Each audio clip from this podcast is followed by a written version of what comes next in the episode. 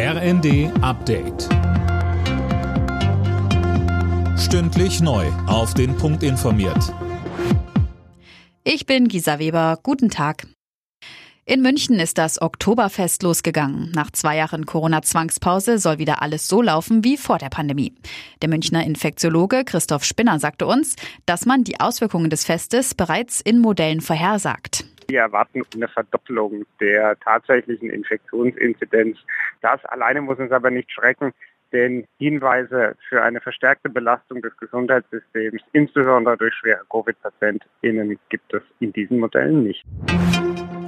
Der Deutsche Städte- und Gemeindebund fordert eine Energiepreisbremse. Hauptgeschäftsführer Landsberg spricht in der Neuen Osnabrücker Zeitung von einer Bazooka gegen Russlands Wirtschaftskrieg.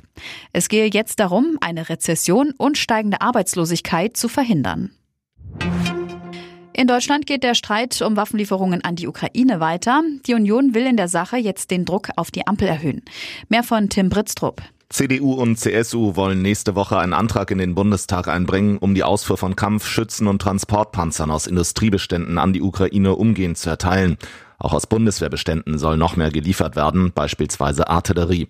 Zuletzt hatte Bundeskanzler Scholz Panzerlieferungen in naher Zukunft ausgeschlossen. CDU-Chef Merz sagte der Frankfurter Allgemeinen Sonntagszeitung, der Kanzler höre bedauerlicherweise auf die falschen Leute in seiner Partei. Und in der Fußball-Bundesliga hat Borussia Mönchengladbach am Abend RB Leipzig zu Gast. Dabei trifft der neue Trainer der Leipziger, Marco Rose, auf seinen Ex-Club. Die weiteren Partien ab 15.30 Uhr. Dortmund gegen Schalke, Leverkusen gegen Bremen, Augsburg gegen die Bayern und Stuttgart gegen Frankfurt. Alle Nachrichten auf rnd.de